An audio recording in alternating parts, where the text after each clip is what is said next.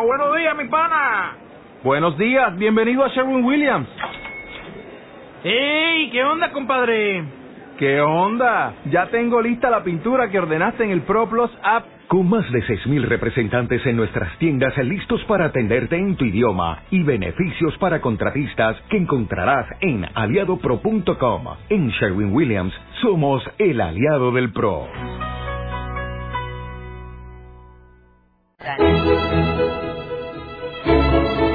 El siglo XIX.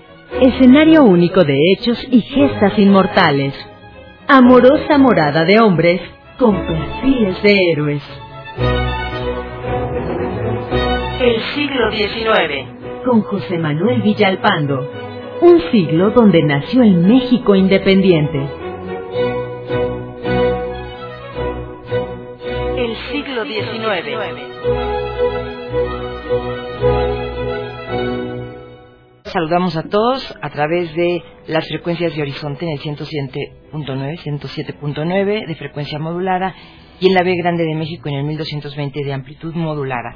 Y vamos a retomar nuestro programa, pero tú antes Claro que sí. comentar. Muy bien, pues fíjate que ya las llamadas empiezan a hacer referencia al personaje de estos días de, de estos domingos en aquí en el siglo XIX, que es Antonio López de Ah, Santa. vamos a seguir con él, por supuesto. Entonces, bueno, nos habías hablado del cañonazo francés, pero, Pero mira, te voy a leer las preguntas Ah, sí, porque ya, ya, está- sí. ya están enfocados. Aquí lo primero es nu- nuestros amigos que nos hacen el favor de llamarnos. David López Blanco te pregunta, ¿puede hablar de las diferencias entre Santana y el general Valencia? Claro, hoy llegaremos a ellas. Eh, pre- precisamente en la mañana venía pensando, eh, cuando me trasladaba hacia aquí, que qué tremenda responsabilidad cuando un hombre está en el momento más espectacular de su vida, cuando de él depende el triunfo o la derrota, cuando puede convertirse en un hombre grande, ya sea triunfando o ya sea pereciendo en el campo de batalla.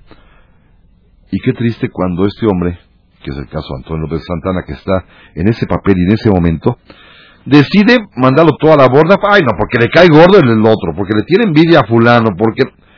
Caramba, ¿por qué podemos llegar los seres humanos a tales alturas de excelsitud y estar a punto de nuestra vida o nuestra muerte marcar las diferencias?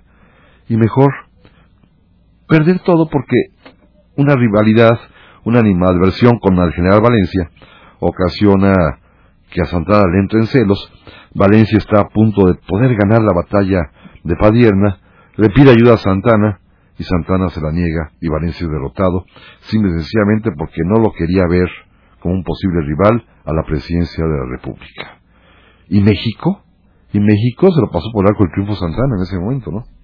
Y en varios segundos nos contamos, ¿verdad? Así es. Bueno, entonces después nos detallas Es decir, esto. Padierna, Muy sí. bien, sí. Octavio Robles dice, ¿qué personaje del siglo XIX fue el más alto de estatura y cuál es el más bajo? Justamente. Bueno, el más bajo es, es difícil saberlo, pero le diría que hay un, la palabra es horrible, pero un chaparrito que es grandísimo. El hombre quizás más bajo que, que yo recuerdo en este momento, que mide 1,52, pero si la altura se mide más bien de la cabeza hacia el cielo, es el más grande de todos porque es José María Morelos y Pavón. El más alto, yo creo que el debate está entre Maximiliano y Porfirio Díaz. Porfirio sí medía 1,82, 83 y Maximiliano puede ser que midiera un poco más, tirando a 1,85.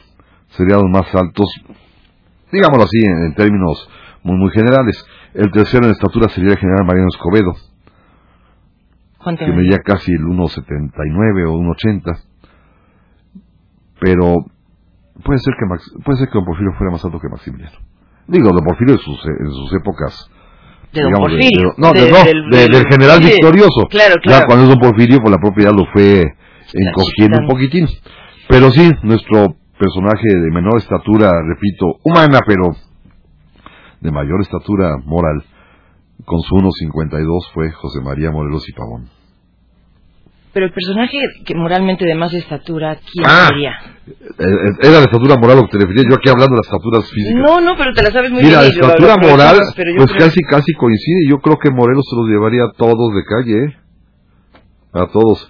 Y el de más baja estatura moral, bueno, Santana está, está- es fuerte candidato al premio, ¿no? José Antonio Gómez dice... Nos Santana- bueno, ¿qué es la moral? Nos diría Santana, ¿no?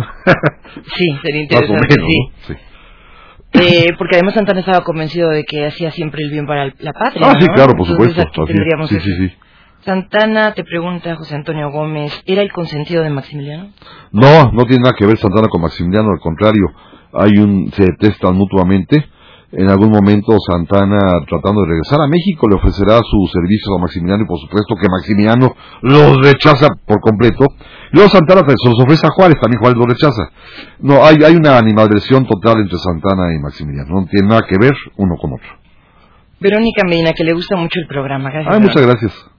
Eh, Gloria Herrera, ¿de quién es el libro La suerte de la consorte? La suerte de la consorte de doña Sara Sefcovic, que por cierto estuvo el pasado jueves con nosotros en el instituto, en una brillantísima conferencia en el que habló precisamente de su libro, o más bien de las mujeres que aparecen en su libro, que son las primeras damas que han gobernado este país, y fue una conferencia muy, muy exitosa, repito, con este auditorio atento y amable que tenemos en el, en el INERM, y que nos permite pues utilizar los patios y que se llenen de personas que verdaderamente les agradezco muchísimo su interés por conocer nuestra historia. Eh, Hablamos de la pierna, la pierna. pierde la pierna, que el cañonazo francés la abuela y de repente pues la pierna perdida lo hace brincar de nueva cuenta al escenario político, a pesar de que él creía que se moría y que entonces en ese momento pensó, bueno, afortunadamente esta pierna salvó y lavó mis manchas y lanza una proclama verdaderamente estremecedora en la cual asegura a todo el mundo que todo lo hecho por el bien de México, que va a morir y, y no se murió, eso, en eso nos quedábamos. En eso nos En eso quedamos, nos sí. quedamos.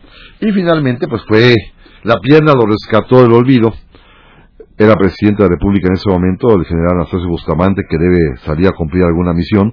Y al primero que llaman para que ocupe la presidencia sustituta, encargándose nada más temporalmente del Poder Ejecutivo, como si la gente estuviese esperando nuevamente a que llegase el caudillo que los, que salvaría. Pues esa Santana que ha vuelto, fíjate, con tan solo dos años después, que corta memoria teníamos los mexicanos, o tenemos los mexicanos, apenas dos años de su fracaso estrepitoso en Texas y que entregó Texas y que se fue a pedir perdón apostado casi casi de rodillas al presidente Andrew Jackson, a los dos años ya está perdonado gracias a que la pierna verdaderamente le, le, le redituó, le redituó un beneficio enorme y ya es presidente otra vez, deja la presidencia en Santa Paz, porque pues era presidente nada más por unos días en suplencia del presidente Bustamante, pero por al poco tiempo, pues ya otra vez en el cariño de todos sus conciudadanos y más que los conciudadanos, los partidos políticos lo comienzan a buscar. Pero cualquier partido político, de cualquier ideología, y él escucha a todos. Y algunas veces se deja seducir por los federalistas, otras veces por los centralistas, algunas veces, como en 1847, por los que tienen más cierto pensamiento liberal, a veces por los que tienen pensamiento conservador, en fin, no le importa mucho. A él las ideologías, el color de los partidos, la forma de pensar, le tiene tan sin cuidado que lo que le importa es estar, estar en el poder y lo van a llevar nuevamente al frente de una revolución en la cual todavía no se decide medio a participar, pero que es la revolución, la revuelta de Tacubaya en 1843 y lo hacen nuevamente presidente de la República. Y eso, a ver, cuéntanos. Lo hacen presidente de la República en un momento difícil, en una circunstancia en la cual pues todos los partidos se ponen de acuerdo por rara única ocasión, pero todos coinciden que el único capaz de gobernar es Santana. Y fíjate que suceden cosas increíbles en esta, en esta aventura presidencial en este año. Primero Santana tiene efectivamente el apoyo de todos los partidos. Caso raro en este país, pero todos están de acuerdo. Y caso más raro todavía, el Congreso está de acuerdo completito. Y entonces, pues para probar qué, tantos, qué tanto poder tiene, se hizo una constitución, las bases orgánicas de 1843, a la medida de la dictadura de Santana. Tenemos una constitución en México, en nuestra historia constitucional, que es la que garantiza la dictadura constitucional. Imagínate nada más. Increíble. Increíble para él. Pero llega a este extremo, es la primera vez que se hace llamar Alteza Serenísima, o Excelentísimo Señor Presidente también, que este título de Excelentísimo Señor Presidente se lo transmite a su esposa. Es la Excelentísima Señora Presidenta. Que en ese momento todavía estamos hablando de esta primera mujer. Es la primera, la primera mujer, efectivamente, doña Inés García, todavía la primera mujer, pues la excelentísima señora presidenta. Ella va a morir siendo excelentísima señora presidenta, entonces, digo, no, es para burlarnos, pero el, la muerte y la agonía tremenda de esta pobre señora consistió además o se agravó en que no la dejaban morir en paz porque el ceremonial o el protocolo creado para atender este tipo de evento, que se estaba muriendo la excelentísima señora presidenta, incluyó el desfile de todas las escuelas de niños de la ciudad por su recámara. No. Iban pasando a despedirse, a agachar la cabecita, la pobre moribunda así. No, no, una cosa tremenda, pero era la excelentísima señora presidenta, que ni siquiera pudo disfrutar de sus últimos momentos de vida en la santa tranquilidad y recogimiento de su hogar, sino que fue expuesta un poco al ceremonial y al protocolo porque era la excelentísima señora presidenta. Lo cual fue tremendo. Pues se murió, se murió Inés y déjame platicar esta historia que es maravillosa. Y pues Santana se quedó solo y pensó, bueno, ¿y ahora qué hago, no? Y entonces, pues hay una frase por ahí que dice que el dolor del viudo es agudo, pero breve. Y a los dos meses ya estaba casándose otra vez con la famosísima Dolores Tosta. Así Fíjate que en el intermedio intentó un, otro matrimonio. Había unas señoritas muy, muy guapas de apellido Almendaro, entre Puebla y Veracruz, que eran dueñas, eh, hijos de dueños de casas comerciales muy, muy importantes, y alguna de ellas le echó el ojo Santana. Y el papá, sabiendo que el presidente acababa de enviudar, y sabiendo que venía avistado el, el, presidente, dijo, no, este va a querer una de mis hijas, seguro, ¿no? Y efectivamente, era una hija muy guapa, y cuando llegó Santana, pues el hombre adivinó. Y ese mismo día en la mañana en secreto, llamando, llamando a nuestros dependientes de más confianza, mira, has trabajado conmigo, yo te, estimo, te respeto, te voy a nombrar parte de, de, mi legado, pero por favor, cásate ahorita mismo con mi hija. Hija, cásate aquí con este joven, es un buen joven, pero por favor, cásate, cásense, los casó. Y Santana llegó al rato, oye, me gusta tu hija, ¿por qué no me caso con ella? Te pido la mano de tu hija. No, ¿qué crees? Yo, pues, ya se acaba de casar. La salvó así de un destino tremendo a la hija y parece que la hija hizo un buen matrimonio toda la vida y que fue una, una pareja feliz. Pero aquí fue la visión del papá que logró esqui sacarla antes de que llegara el presidente Santana a pedirle a la hija. y de ahí, pues ya se le falló esa, pues se fue a la siguiente hacienda. Y ya, ahí encontró a Dolores Tosta y se casó con Dolores Tosta. Andaba buscando, pues, mujer entre la aristocracia del puerto y de Puebla, de la zona de comercial poblana veracruzana. Y así lo hizo, así se, así se había casado la primera vez así se casaría la segunda. Pero como platicamos hace unos programas, eh, a ninguna boda va, manda un apoderado para que se case por él. Entonces es la parte más, más bonita. de su estilo. Pero bueno, aparte de que se muere su esposa, que se vuelve a casar, que intenta casarse a la mitad de, ese periodo breve de dos o tres meses de viudez, también sepulta su pierna, la manda exhumar de Veracruz, donde estaba ahí enterrada, la pierna que le habían volado el cañonazo francés, la trae a México y en una ceremonia pomposa, que es la palabra exacta, en la cual incluyó un desfile de la pierna colocada en una pequeña urna en un armón de artillería que recorrió las calles de la Ciudad de México escoltado por el colegio militar, por los regimientos a caballo y de, y de a pie, por salvas de artillería en el panteón, depositó su pierna en una tumba, en un monumento, en el panteón de Santa Paula. Ya no existe. Fíjate que nuestros amigos que hoy visitan la última glorieta de Reforma, donde está Reforma, esquina con el eje Manuel González, a un costado de la Lagunilla, eh, donde está el Instituto Matías Romero de la Secretaría de los Exteriores, una casa muy hermosa que está por allí. Esa zona que todavía en mi niñez se llamaba Santa María la Redonda, es la zona exactamente donde se encontraba el Panteón de Santa Paula.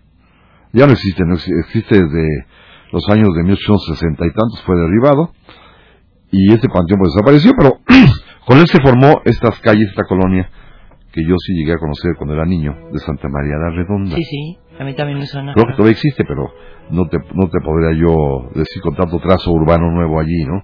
Pero es esta zona, la última glorieta de reforma, en donde está, costea ya con eh, contra Tlatelolco, por, eso, por ese rumbo de ahí. Ese es el rumbo. pero más pegado, digamos, hacia la, zona que diría hacia el centro. Que qué difícil es orientarse uno entre qué calles, porque no me sé las calles exactamente de esa, de esa parte. Por ahí, el, el, rumbo era lo que se conoce o se conocía como Santa María la Redonda. Allí estaba el panteón. Bueno, la sepultó la pierna con toda la pompa, iba a la universidad, los obispos, las escuelas, la tropa, la Suprema Corte de Justicia, el presidente con su muñoncito ya con su pierna postiza, muy, muy recogido ahí, muy melancólico, viendo cómo los despojos que había eh, dado por la patria eran sepultados, en Seguiremos. Seguiremos es una pausa muy breve y regresamos aquí para seguir hablando de la pierna de Santana aquí en el siglo XIX. Las noticias del centenario. Las noticias de hace 100 años con Luis Enrique Moguel. Se rinden más yaquis. Aparece nuevo candidato para la gubernatura de Morelos. Ángela Peralta en la memoria de todos. Premio a excavadores heroicos. Ya comenzamos y le damos, como siempre, la bienvenida. Este es su noticiero del centenario.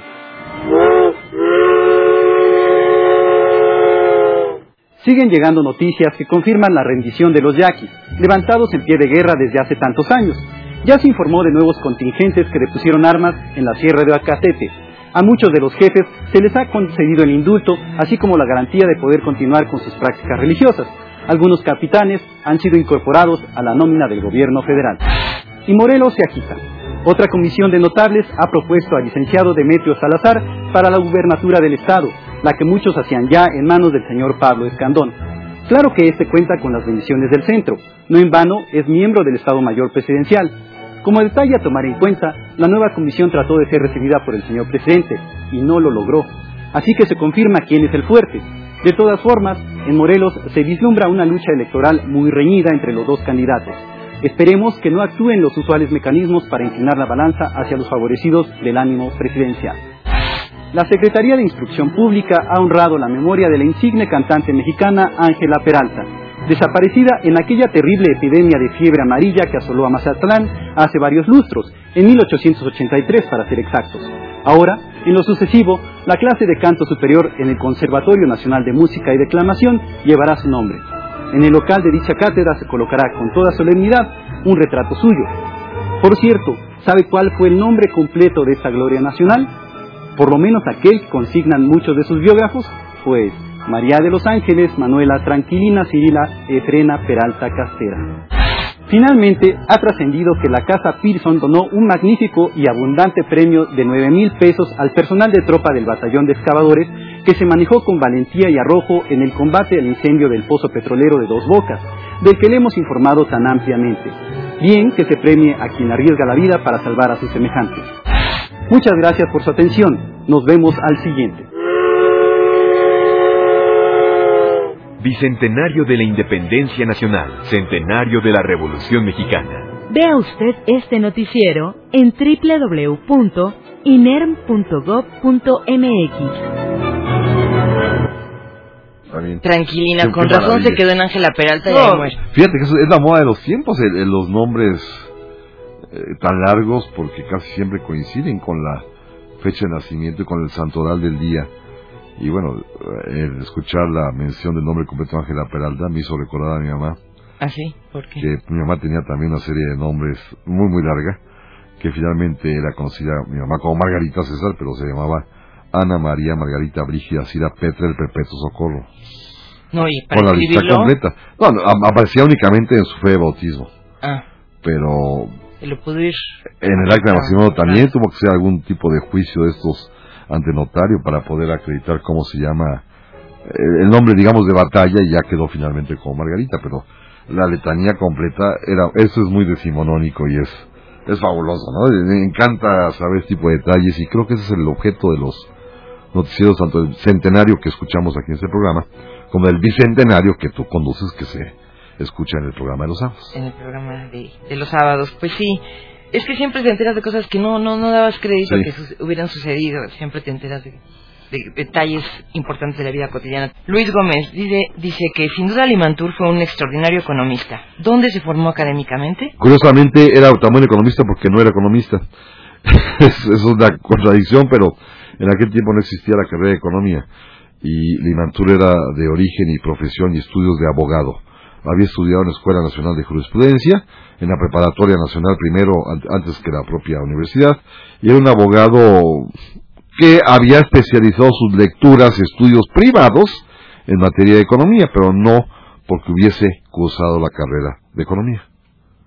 José Barrera Adame dice, ¿no será factible que a los diputados y senadores se les obligue a estudiar historia para evitar que cometan tantos errores? Me encantaría. Venga.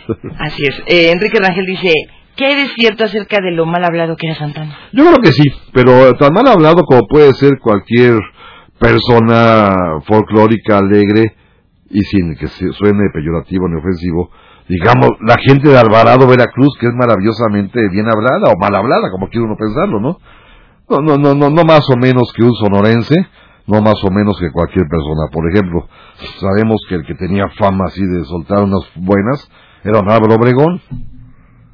Es decir, yo creo que todos tienen su e, esa parte y nadie escapa de eso a menos de que uno finja que jamás ha soltado una, una fresca, ¿no? Así es. Pero recordemos también que Santana viene inyectado el temperamento jarocho, ¿no? Debió haber sido y les debió de haber disfrutado también mucho. También, seguramente sí. José Fregoso dice, el nombre de mi abuelo era León Santana. Quien se quitó el apellido Santana sería tal vez por el parentesco con el personaje. No, yo creo que no, porque el, personaje se apellida López de Santana. Y Santana junto aparte, ¿no? Santa, no, y Ana con doble, ah, con, ah, con doble N además. Esa es la Entonces no, no, no creo que haya sido por eso, porque tampoco es tan, tan despreciable el asunto. Fíjense que si se han puesto a pensar, Santana es un personaje que calificamos, sí, es estrellista, perdió y todo, pero no está así que digas qué condenado tenemos, no, y por algo muy sencillo, porque yo creo que mucha gente podría encontrar en Santana, al reflexionar, que muchos de los políticos son así.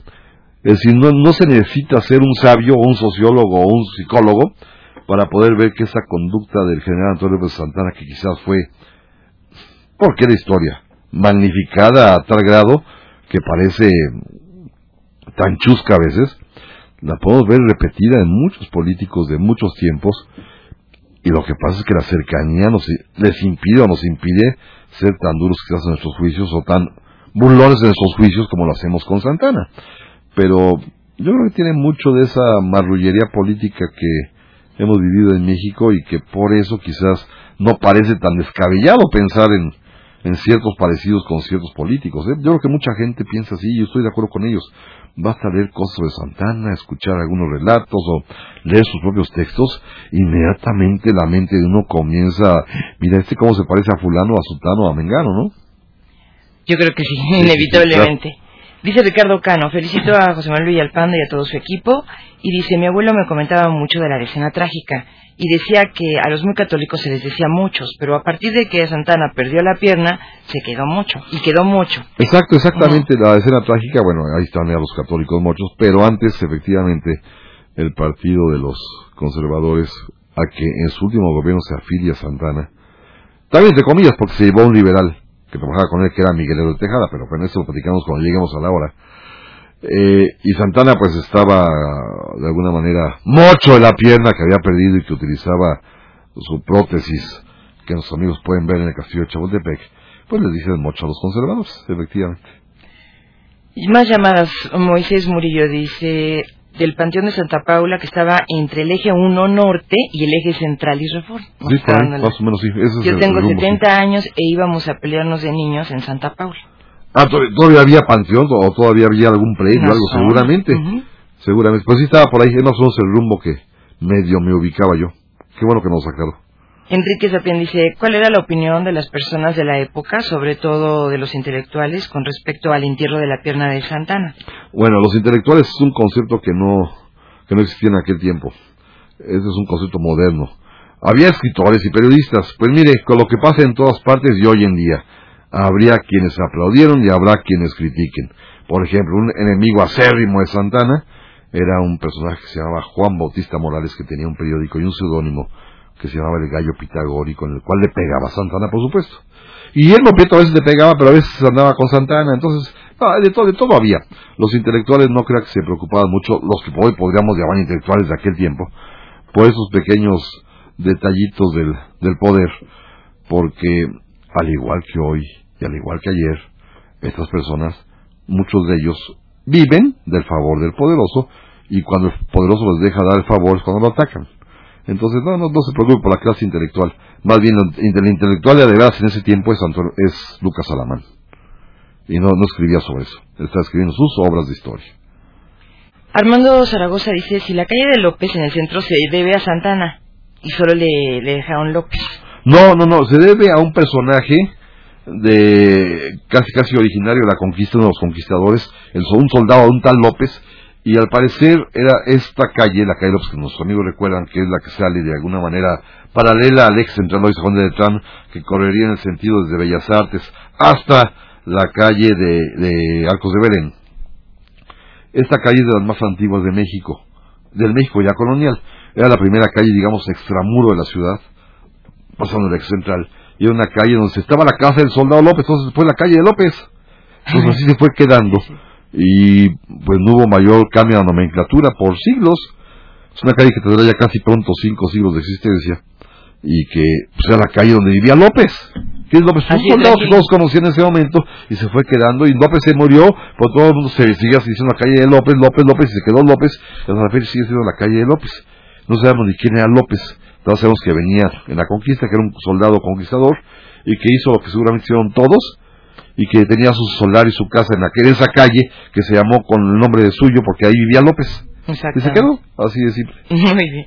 No sé los pocos minutos que nos quedan, porque Ah, ya no, sí. esbozaste la eh, esta situación de la revuelta de Tacubaya, ya él ya enterró la eh, bueno Santana, no él, sino. Santana ya enterró Ahora déjame desenterrarla porque es importante, porque significa exactamente lo contrario. El, hombre es, el hombre es tan singular que afortunadamente tenemos buen tiempo todavía para explicar la salida de esto, que el despotismo llega a excesos notables. Es este el periodo en donde Santana comienza a hacer una serie de cosas que van a causar una molestia muy muy grave en la gente.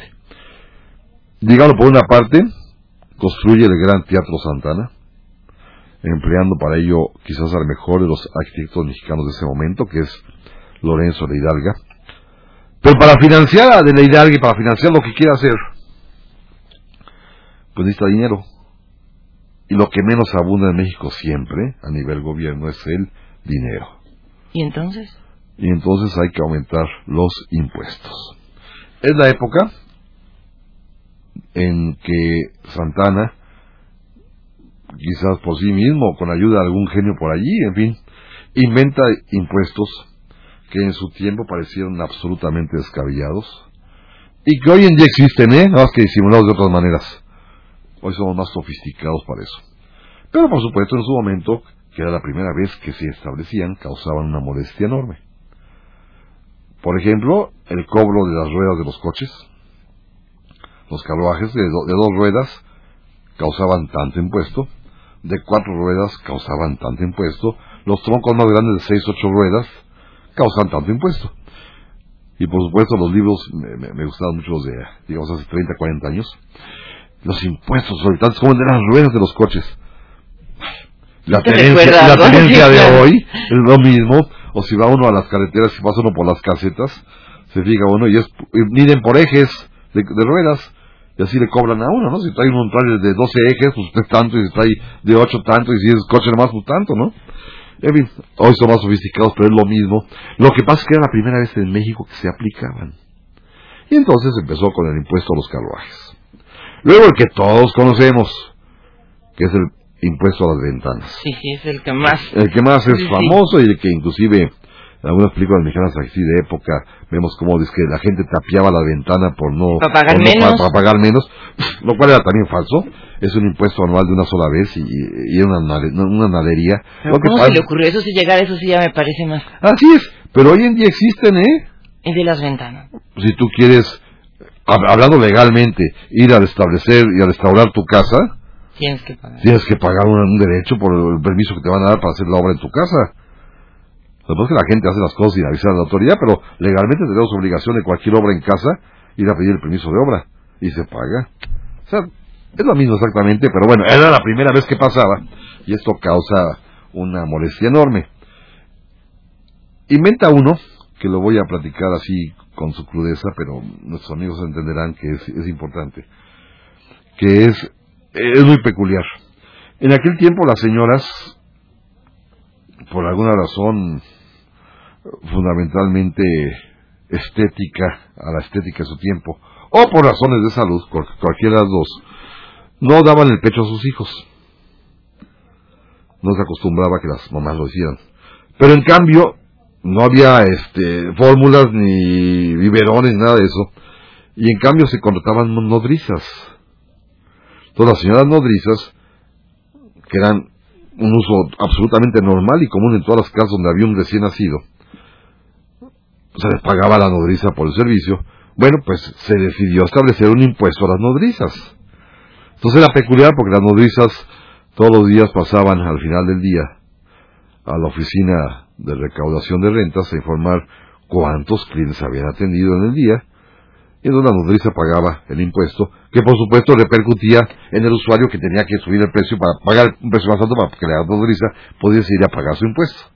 O sea, ellas eran como que declaraban su impuesto. Llegaban todos los días y pues, oye, hoy atendí cuatro niños, ¿sabes? ¿Tú, ¿Tú cuánto recibiste? Pues cuatro pesos, bueno, te toca pagar impuesto, no sé, cuatro reales, o sea, una cada parte de cada peso, ¿no? Entonces la nodriza, entonces, en lugar de cobrar un peso, cobraba un peso y un real para poder repercutir el impuesto al, directamente al, al usuario, ¿no? Ese, Entonces, ese- esos, esos ese son sí impuestos está. así medio... Pero este era, era un impuesto muy socorrido y muy fácil de establecer porque era el sistema normal de alimentar a los niños chiquitos. Evidentemente los impuestos, repito, pero el chiste es que eran nuevos y era la primera vez.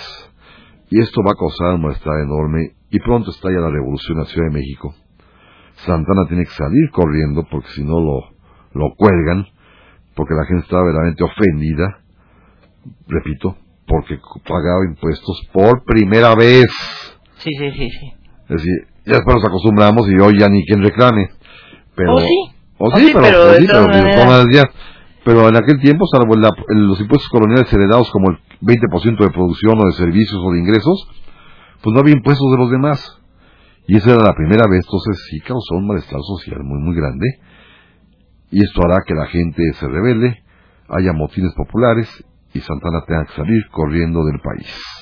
¿Y estamos antes del 43? Estamos en 1845 ya, Ah. ya pasamos dos añitos. Sí. Y de pronto, el clamor de la gente y el enojo de la gente cuando ven que Santana ha huido y no pueden cebarse en él su venganza, la gente se dirige en masa al Panteón de Santa Paula, destruyen la urna y la- el monumentito donde había sido colocada la pierna, y la pierna se la amarran a un perro, al cual la gente persigue a pedradas y el perro sale corriendo por cada Ciudad de México y lleva tras de sí en un cordelito arrastrándola los huesos amarrados de la pierna de Antonio López Santana que se pierden para siempre en alguno de los muchos callejones de esta ciudad. Qué destino. Qué destino de la pierna, Sí, ¿verdad? sí. Cuando Santana se entere de su pierna que ha sido vejada de esa manera, es un llorar y un lamento y jura jamás regresar. Y se fue a vivir al extranjero, en donde, cosa que platicaremos ya la semana que entra, lo visitó un enviado del presidente de los Estados Unidos ¿Y ahí nos vamos a quedar? y le dio un dinerito adelanto, 10 mil dólares de aquel tiempo. Y la promesa es que habría mucho más. Si ayudaba a lo que vendrá después. Ya me vamos a. Uy, no, no, no, ahí sí quedamos. Bueno, pues como siempre que es, eh, todos estos temas del siglo XIX se quedan así un poco como en radionovela histórica, narrada. Sí, pues esa es la idea. narrada, así que vamos a regresar con, con estos asuntos. Y también hay un dato que yo quisiera que después también retomaras en la semana próxima, que son todos estos versos así un poco que hacen sátira de toda la política, porque el pueblo también, esa era también una forma de participar, ¿no? De opinar de lo que pasaba, hacer estas canciones, hacer todas estas, pues, Sí, como no, hay un versito muy bonito, Ujú. que lo traeremos, pero que dice algo así como que Santana pues no era santa ni era mujer. Al contrario, exactamente lo contrario, un vil criminal. no era santa.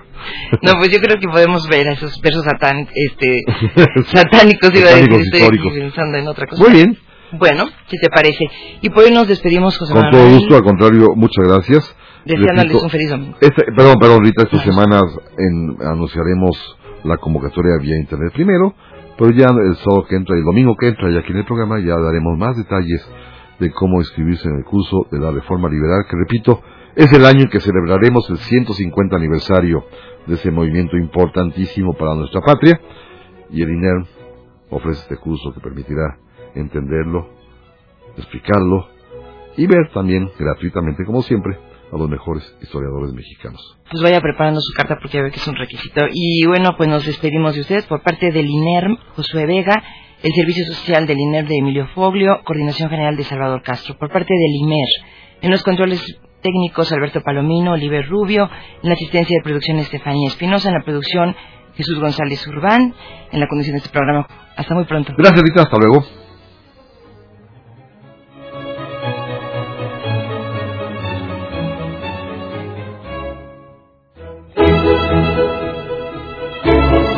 El siglo XIX. siglo XIX. Escenario único de hechos y gestas inmortales. Amorosa morada de hombres con perfiles de héroes. El siglo XIX. Con José Manuel Villalpando. Un siglo donde nació el México independiente. Una producción del Instituto Mexicano de la Radio y del Instituto Nacional de Estudios Históricos de las Revoluciones de México.